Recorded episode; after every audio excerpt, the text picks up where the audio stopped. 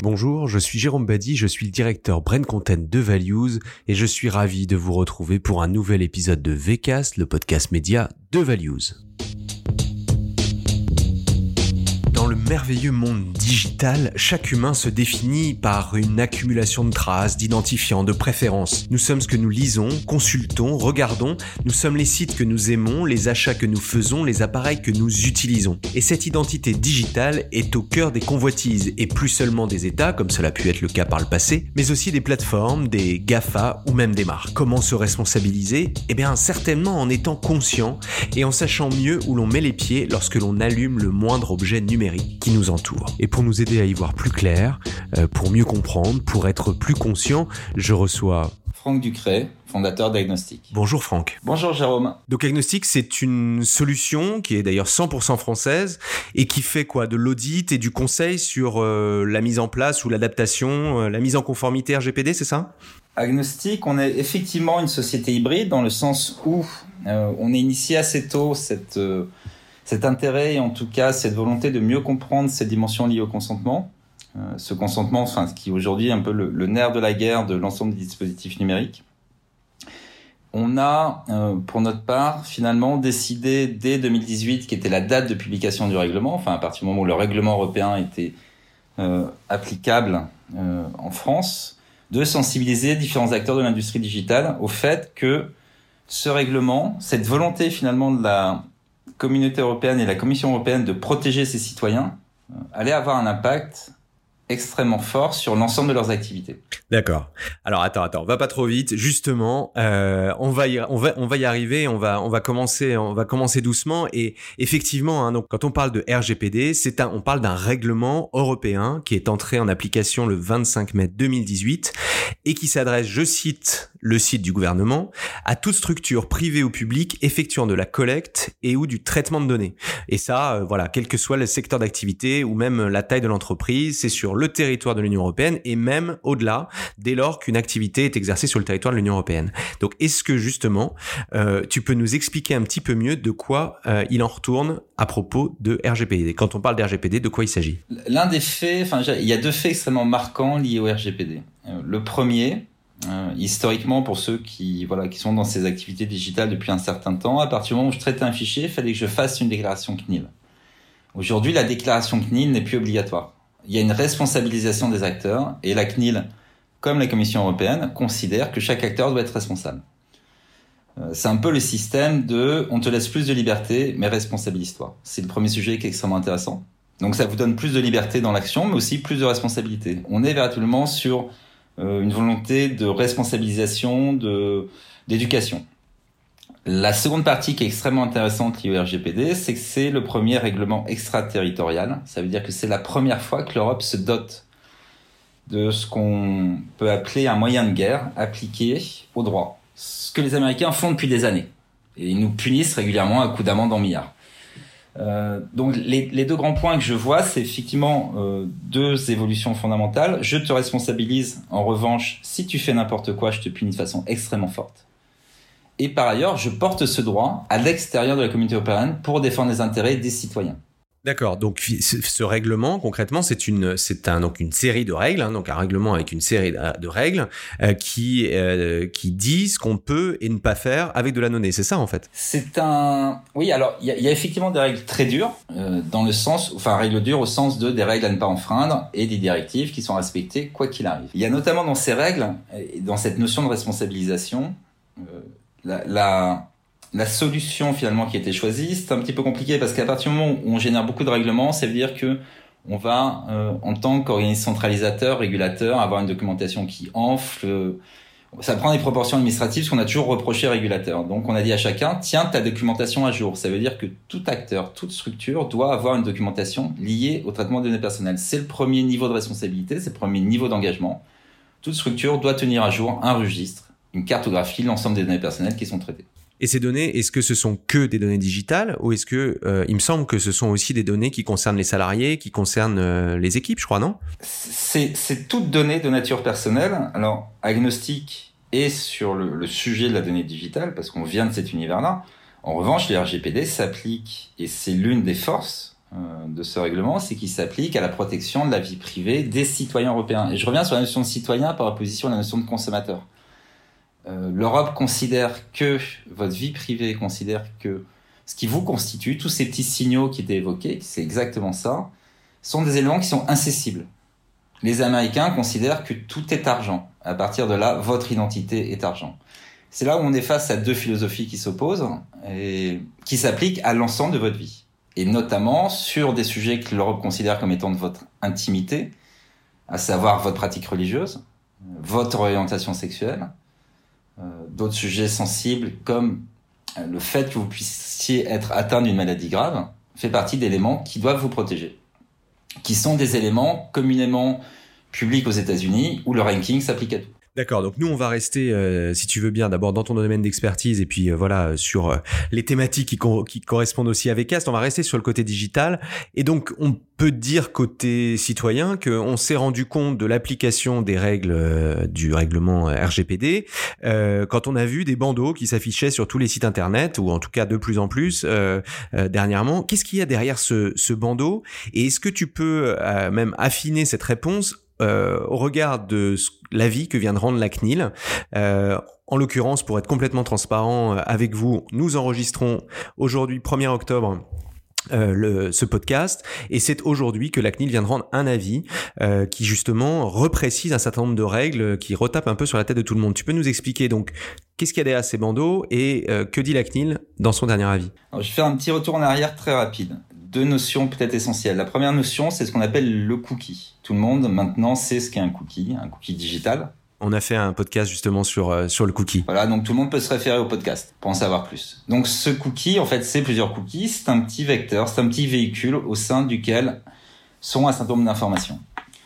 Euh, ce cookie a servi effectivement euh, à véhiculer vos données personnelles et c'est l'objet principal dont tout le monde parle. Est associé au cookie ce qu'on appelle les autres traceurs, qui sont des moyens d'effectuer exactement la même opération, dire de correspondance de vos données personnelles avec des bases de données, qui sont un peu plus sous-jacents, un peu plus difficiles. Et ces fameux traceurs sont aussi inclus euh, par la CNIL aujourd'hui dans les éléments sur lesquels il faut, et c'est le point principal, recueillir le consentement de l'internaute. Le point clé, c'est de dire aujourd'hui, vous, en tant que citoyen, en tant qu'individu, et c'est pour ça que vous voyez fleurir tous ces petits bandeaux très agaçants, faut bien le reconnaître, avec un stress autour de bah oui, j'accepte tout, je refuse, je veux en savoir plus. Si je veux en savoir plus, je rentre dans des listes auxquelles je ne comprends rien. Donc, pour l'instant, c'est pas gagné. Hein. Enfin, faut être voilà, faut être assez clair par rapport à ça. Mais aujourd'hui, que ce soit un éditeur de site média qui vit de la publicité, il doit avoir votre consentement pour vous exposer de la publicité. Que je sois un site corporate ou euh, un site de vente de type e-commerce, je m'appelle Vuitton. Vuitton aujourd'hui doit recueillir votre consentement pour vous vendre un produit. Donc on est passé dans l'ère du consentement et ce que représente ce petit bandeau, c'est le recueil univoque, explicite de votre consentement à des finalités particulières. Ça, c'est le, point central. C'est je ne peux rien faire sans votre consentement. Et par ailleurs, même si je l'obtiens à un moment donné, vous pouvez le retirer. Et le fait de retirer votre consentement doit être aussi simple que le fait de le donner. L'autre sujet qui, lui, va avoir un impact immédiat, c'est le fait qu'il doit être aussi simple de refuser que d'accepter concrètement, si vous allez sur les grands sites médias, aujourd'hui, vous vous rendre compte que vous avez un bouton qui est tout accepté et un autre qui est en savoir plus. Demain, il va falloir avoir tout accepté et tout refusé au même niveau de compréhension. C'est ça l'impact majeur. Donc ça, c'est la, la, CNIL qui dit ça là aujourd'hui euh, précisément. Exactement. Le, la nouveauté de la CNIL telle qu'on la comprend, c'est de dire il doit être aussi facile. Donc il y a, il y a une notion de proportionnalité ou de d'ISO, enfin entre guillemets, qui est de dire si tu fais un énorme bouton vert qui clignote qui est dit tout accepté, bah, il faut que tu fasses le même qui dit tout refuser. D'accord, et, et, et, je crois aussi avoir vu que euh, ce, cette absence de consentement, euh, qui n'empêche pas la navigation d'ailleurs, euh, elle va durer dans le temps, c'est-à-dire qu'on ne pourra pas la redemander trop rapidement, je crois, non? Alors il y a un délai, il y a un délai, il y a une cinématique effectivement qui effectivement dit que vous pouvez être aussi entre les deux, si vous pouvez. Il y a, il y a une troisième voie qui est la voie un peu étrange, qui est de dire bah, je ne sais pas. En fait, euh, voilà, je suis en stress, je bloque, je ne sais pas si je dois accepter ou refuser, je ne fais rien. Et donc, il y a des délais de resoumission euh, du consentement. Je pense qu'il y aura forcément débat entre les différents éditeurs et la CNIL, c'est un peu toujours le même sujet. Mais euh, effectivement, si je refuse tout, je peux pas republier directement le lendemain et dire vas-y, accepte maintenant. Je comprends. Euh, donc finalement, mais les RGPD, c'est pas que cette histoire de, enfin, du moins cette histoire de bandeau a changé beaucoup de choses pour les éditeurs euh, qui ont dû mettre en place et appliquer en réalité euh, ce, ce, ce règlement. Qu'est-ce Qu'est-ce qu'ils ont dû faire en fait techniquement, légalement, concrètement? Ça ressemblait à quoi? Puisque tu, tu les as accompagnés. Donc, euh, euh est-ce que tout le monde est aux normes aujourd'hui? Et d'ailleurs, manifestement pas, parce que sinon la CNIL se, euh, serait pas obligée de remettre un avis un peu plus clair pour remettre les choses un peu plus, enfin voilà, remettre l'église au centre du village, quoi. Exactement. La difficulté finalement de de ce qui est demandé à l'éditeur, c'est plus une difficulté qui est liée aux organisations historiques c'est que vous avez besoin de faire travailler des métiers ensemble. C'est-à-dire, pour que ça fonctionne, cette demande, c'est de faire travailler le juridique avec les générateurs de revenus. Dans les générateurs de revenus, chez un éditeur, vous avez à la fois la régie publicitaire, mais vous avez aussi la partie abonnement.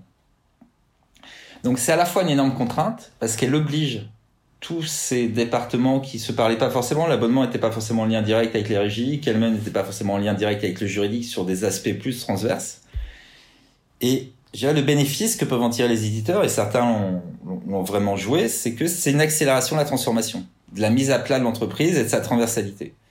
Euh, donc, comme toute grande organisation, bah, ça prend du temps. Et puis, pour certains, c'est fluide, pour d'autres, c'est un peu plus douloureux. Mais pourquoi ils l'ont pas fait en fait? C'est pas seulement parce que c'est compliqué euh, techniquement ou quoi. Est-ce qu'il y avait une intention derrière d'essayer de, de, de, de, garder l'ancien modèle et de continuer à, je sais pas moi, à faire le plein de données euh, sans euh, sans sans contrepartie? Non, parce que le, le sujet c'est que les éditeurs, les, éditeurs français, enfin je pense partout, enfin c'est la même chose dans d'autres pays, sont les réels possesseurs de la donnée qu'on appelle first party. Donc c'est vraiment eux qui la possèdent et c'est légitime que ce soit eux qui l'exploitent. C'est un, un, vrai sujet.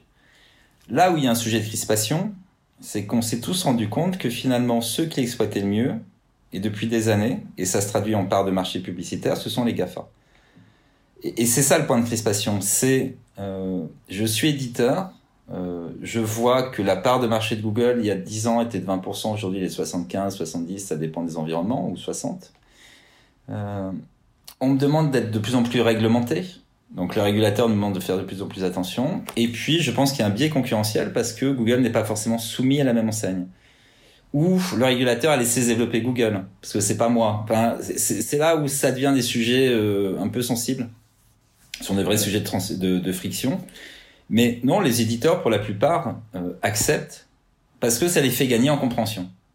Alors ça, on va y revenir. Euh, mais d'abord, j'ai une petite question parce que tu parlais notamment des Gafa. Euh, si je suis éditeur et que je choisis bien mes partenaires technologiques, bah, on peut dire que je maîtrise bien mon écosystème data. Ça, c'est ce que tu disais. Et puis finalement, on se rend compte que bah, il y a des risques qui apparaissent et notamment euh, liés aux Gafa. Est-ce que tu peux nous expliquer un petit peu précisément quels sont ces risques? C'est quoi? C'est le, les données qui partent ailleurs et qu'on ne peut plus gérer? Ou bien voilà et comment les prévenir en réalité ces risques? Alors, il y a plusieurs niveaux de risque qui sont associés à ça. Il y a un premier sujet qui est l'IAB, donc qui est l'organisme qui normalise les, relations, les standards publicitaires, euh, a publié une liste d'acteurs qui sont un peu par défaut de la CMP. C'est-à-dire que quand un éditeur publie une liste de recueil de consentement, il va y avoir 500 ou 560 acteurs par défaut dans cette liste-là. La question qui se pose pour un éditeur, c'est de se dire si je recueille le consentement de mon audience, qui est comme un contrat de confiance, est-ce que j'ai besoin d'envoyer à 560 personnes? Je ne sais pas qui c'est. C'est le premier sujet. C'est de mieux qualifier sa chaîne de valeur. Et ça, c'est aussi un sujet de transformation chez les éditeurs, mais c'est aussi valable chez les annonceurs, qui est de mieux savoir avec qui je travaille. Jusqu'à présent, on ne regardait que le résultat. Donc, je suis éditeur, je ne regarde que le revenu. Et j'essaye d'optimiser tant bien que mal. Euh, je suis annonceur, je ne regarde que la performance. Et j'essaye d'optimiser tant bien que mal. Là, il y a une révolution dans cet univers numérique qui est liée à ma chaîne de valeur, qui est un truc qui paraît un peu évident pour tout le monde quand vous discutez avec un industriel pour savoir c'est qui ta chaîne, qui sont tes clients, euh, qui sont tes fournisseurs, ben, l'industriel en général il sait, ben, il sait te dire. Euh, notre univers est en train de découvrir que ben, peut-être que j'ai un client qui représente 70% de mon business. Peut-être que j'ai 800 comptes ouverts à qui je donne mon consentement ou 500 et finalement il y en a 180 ou 200 qui me rapportent moins d'un euro par mois. Est-ce que j'ai besoin de garder ces gens-là? Donc c'est ça le, le, vrai sujet, c'est un sujet de management du risque. D'autant que si je recueille le consentement et que je l'expose à 500 ou 600 acteurs ou la vendor list de Google qui elle représente pas loin de 1000 acteurs dont des Chinois, se pose vraiment cette question-là. C'est la question de la maîtrise des acteurs avec lesquels je travaille. Très bien. Et alors donc euh, il y a risque, il y a prévention des risques, il y a bon prise de risque parfois, euh, euh, il y a ce règlement, mais finalement on pourrait se poser la question de savoir comment le respect de ces règles peut apporter de la valeur.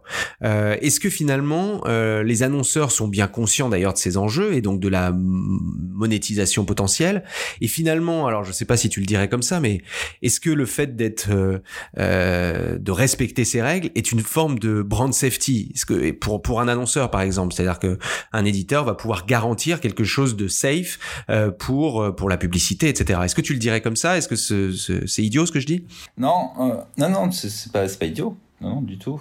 en revanche, ça, pose deux questions. S'il y a un, et c'est un sujet sur lequel on travaille beaucoup, c'est que quand on fait nos travaux d'audit puis de mise en normalisation ou en conformité de certains de certains acteurs pour lesquels on travaille, et qu'on leur dit écoute ce serait bien que tu surveilles de façon régulière, ils disent mais quelle est la contrepartie? Donc il y a une minimisation du risque légal, ça c'est sûr, c'est-à-dire que le juridique comprend très bien que si tu documentes ton activité, quand la CNIL vient en fait euh, potentiellement tu aurais pu prendre une grosse amende mais dans la réalité tu es juste un rappel à l'ordre parce que tu as documenté ton activité, donc il y a cette notion-là.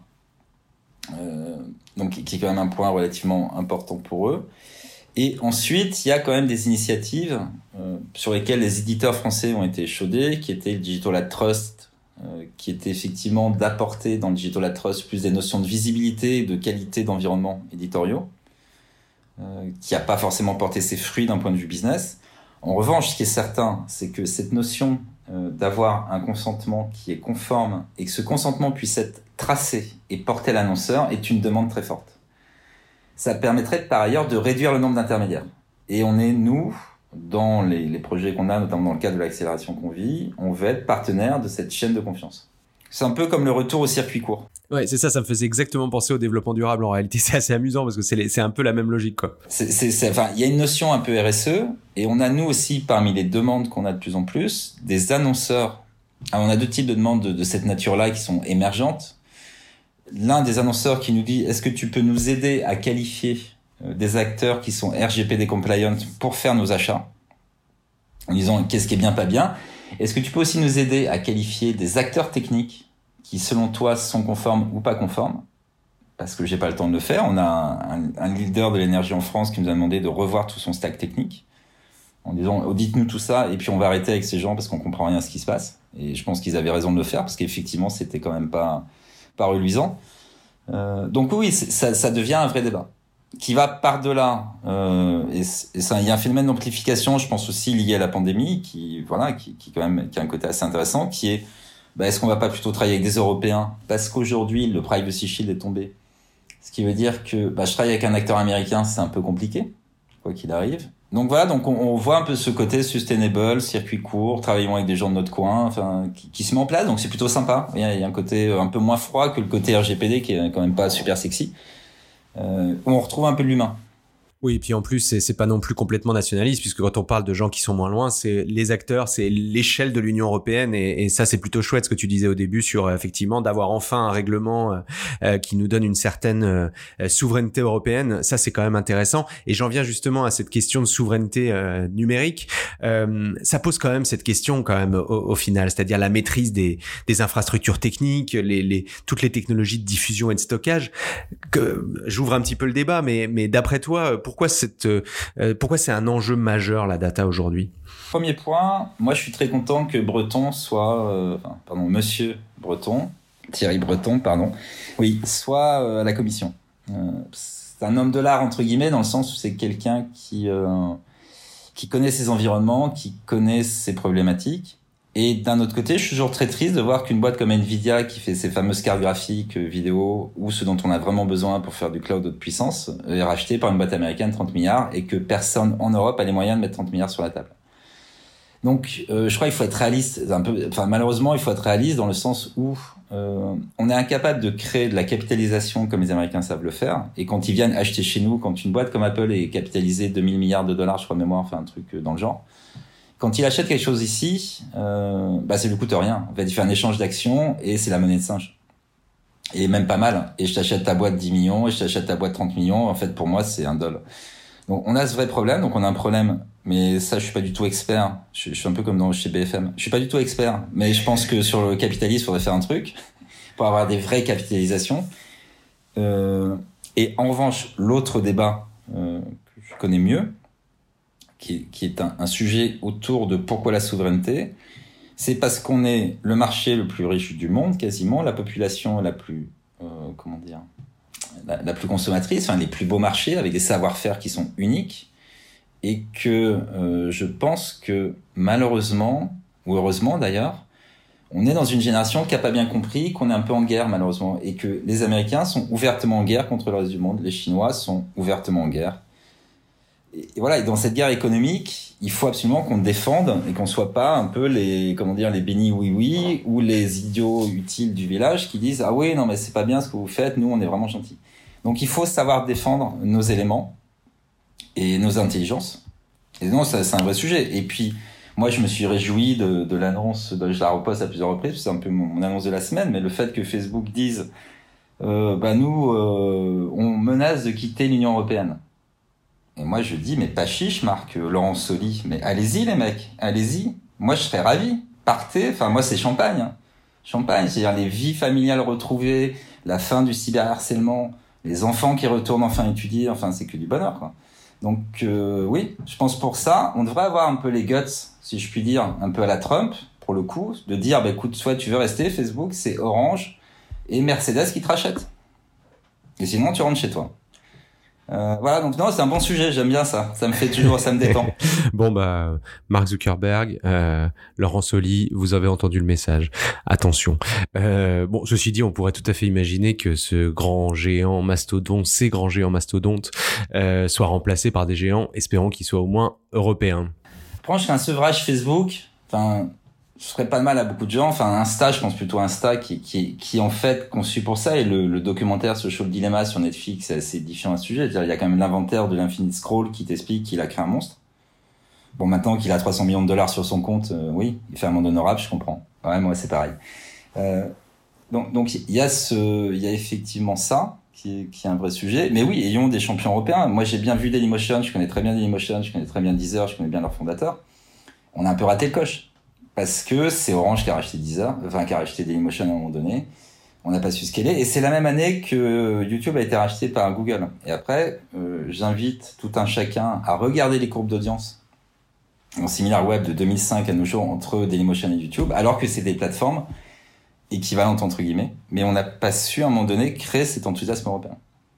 Eh oui, vaste vaste sujet. On, consacrera peut-être un, un, épisode de, de Vcast à, à ces questions-là qui sont hyper intéressantes. Peut-être pour finir, Franck, tu pourrais nous dire euh, un mot euh, rapidement d'une plateforme là que, euh, que que qui est en place chez vous, qui est un peu une, une plateforme d'aide à la mise en conformité. C'est ça? Dis-nous un petit peu comment ça marche et on va finir là-dessus. Alors très rapidement, c'est un peu le, la, la minute promo, mais ça fait toujours plaisir. euh, en fait, ce qu'on a constaté, c'est ça fait deux ans qu'on travaille sur ce sujet-là, on a constaté que c'est un sujet, euh, cette mise en conformité, qui était complexe, qui était rugueux. Euh, et ce qu'on a voulu faire finalement, c'est automatiser la quasi-totalité des processus qui vont de l'audit des environnements, l'audit du niveau de conformité, la proposition des actions correctives et un système itératif qui permet à quelqu'un de relativement peu euh, capé en la matière, en tout cas, de euh, d'avoir une plateforme qui lui signifie en permanence s'il y a des non-conformités, si oui ce qu'il doit faire et le niveau de vigilance qu'il doit avoir, c'est-à-dire ce qu'on appelle nous le caractère critique d'un événement. Donc c'est une plateforme pour dormir tranquille, c'est une plateforme qui lit toutes les petites lignes que personne ne lit, c'est une plateforme qui va vérifier le comportement de chacun. Donc c'est l'automatisation pour simplifier et optimiser aussi ces fameux taux de consentement. Eh ben c'est très clair. Merci beaucoup Franck, longue vie à Agnostic et merci pour euh, merci pour euh, tes, éclairages et tes prises de position aussi. Euh, bah, nous on aime bien ça, voilà, de s'engager et donner un peu son avis. Merci beaucoup Franck. Je t'en prie, merci à toi. Et quant à vous, je vous retrouve bientôt pour un nouvel épisode de VCast, le podcast Media de Values. Comme toujours, euh, likez, partagez, mettez-nous des étoiles sur Apple Podcast et puis pourquoi pas suggérez-nous de nouveaux thèmes pour de nouveaux épisodes. Ciao